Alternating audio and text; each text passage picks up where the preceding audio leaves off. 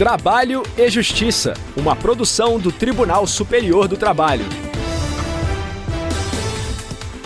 Olá, eu sou Anderson Conrado e você acompanha agora as principais notícias da Justiça do Trabalho. Quem abre o programa de hoje é o repórter Rafael Oliveira de Brasília. Dispensas de pessoas com esclerose múltipla e lupus são julgadas discriminatórias. E hoje é dia do quadro Boato Olfato. O tema é aviso prévio. Se liga, o trabalho e justiça já está no ar.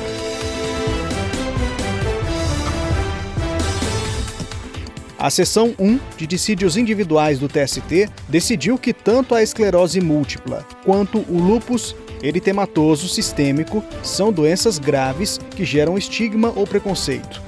Portanto, presume-se que a dispensa de pessoas com essas condições de saúde é discriminatória a não ser que haja prova em contrário sobre os motivos da demissão.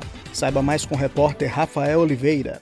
Foram dois casos julgados pela SDI1 que levantaram a possibilidade de dispensa discriminatória.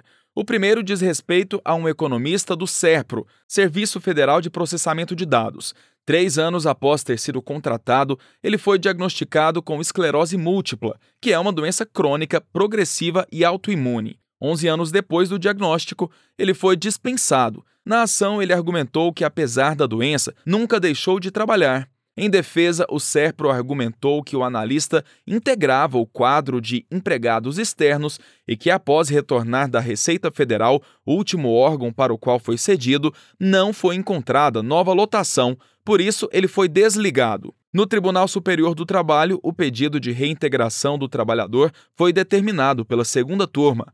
O colegiado entendeu que, por ser doença incurável, a ruptura do vínculo contratual se caracteriza como discriminatória, conforme a súmula 443 do TST. De acordo com o dispositivo, presume-se discriminatória a despedida de empregado com doença grave que suscite estigma ou preconceito. Inválido o ato, o empregado tem direito à reintegração no emprego. No julgamento de agravo em embargos à seção 1 de dissídios individuais do TST, prevaleceu o voto do ministro José Roberto Pimenta.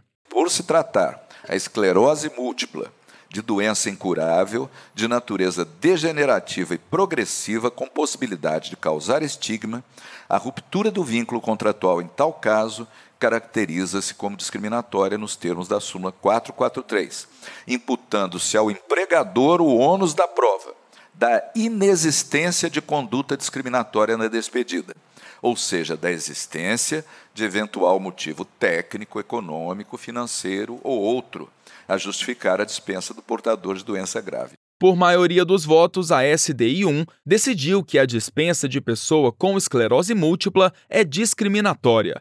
No segundo caso, uma operadora de caixa foi diagnosticada com lúpus no período em que trabalhava no Bisteca Supermercados em Criciúma, em Santa Catarina. Lúpus é uma doença inflamatória autoimune que afeta a pele, as articulações, os rins e o cérebro, e que pode até matar nos casos mais graves, quando não é feito o tratamento adequado. Na ação, a profissional sustentava que não havia razões aparentes para a dispensa, que, segundo ela, teria sido abusiva, em razão do quadro de saúde grave e evidente risco de reaparecimento da condição. No entanto, a nulidade da dispensa decretada nas instâncias anteriores foi afastada pela oitava turma do TST, que entendeu não ser possível concluir que a doença era grave o suficiente para gerar estigma ou preconceito. Esse caso foi a julgamento na SDI1, também sob relatoria do ministro José Roberto Pimenta. Ao julgar os embargos, ele observou que, em razão da doença, a empregada se ausentava com frequência do trabalho e a representante da empresa admitiu que ela foi demitida em razão das faltas.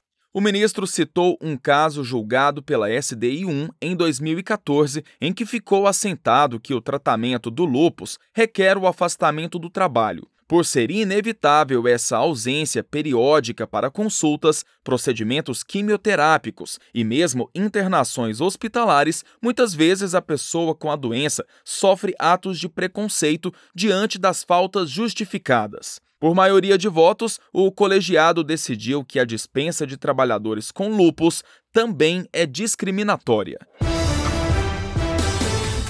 A sessão pública para a identificação e divulgação das notas da prova prática de sentença do segundo concurso público nacional unificado para ingresso na carreira da magistratura do trabalho será realizada nesta quarta-feira, 6 de dezembro, a partir das 11 horas da manhã. O evento vai ocorrer no auditório Valmir Oliveira da Costa, na sede do TST em Brasília. Haverá transmissão ao vivo pelo canal do Conselho Superior da Justiça do Trabalho no YouTube. O resultado preliminar será divulgado no portal da Fundação Getúlio Vargas, em 7 de dezembro. Promovido pelo Conselho Superior da Justiça do Trabalho, com auxílio e a participação dos 24 tribunais regionais do trabalho, o certame prevê o provimento de 300 cargos de juiz do trabalho substituto. Giro pela Justiça do Trabalho. Uma empregada que trabalhava num supermercado de Belo Horizonte e era assediada sexualmente pelo chefe deve receber indenização por dano moral. A repórter Ana Paula Guilherme, diretamente do Tribunal Regional do Trabalho, da Terceira Região, em Minas Gerais, traz mais informações sobre o caso.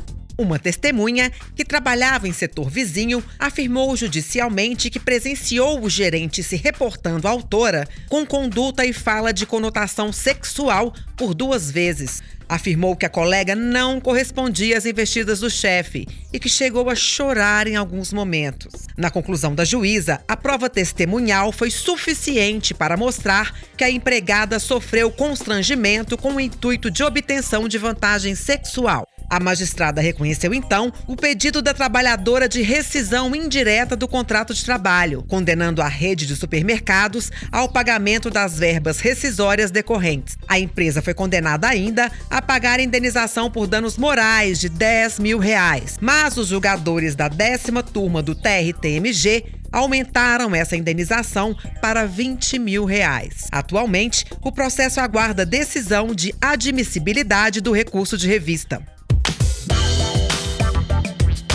Boato ou fato? Oi, Vini. Como você está? Tá com a cara triste? Aconteceu alguma coisa?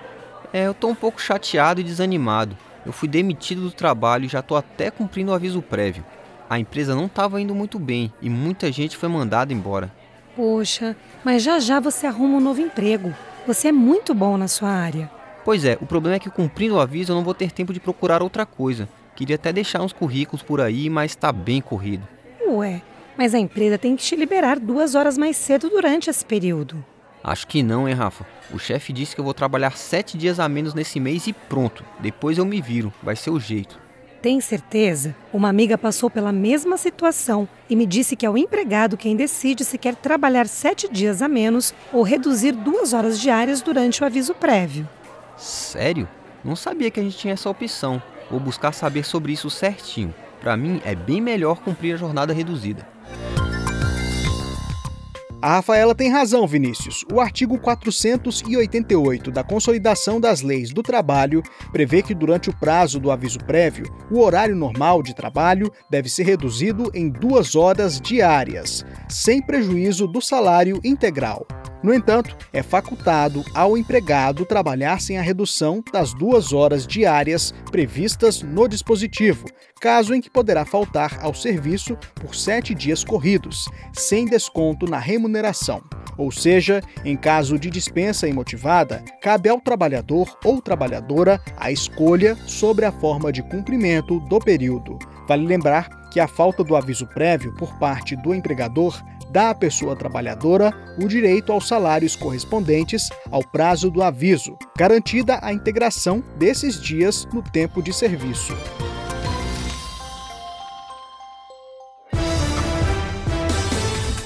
A edição de hoje termina aqui. Muito obrigado pela audiência e companhia.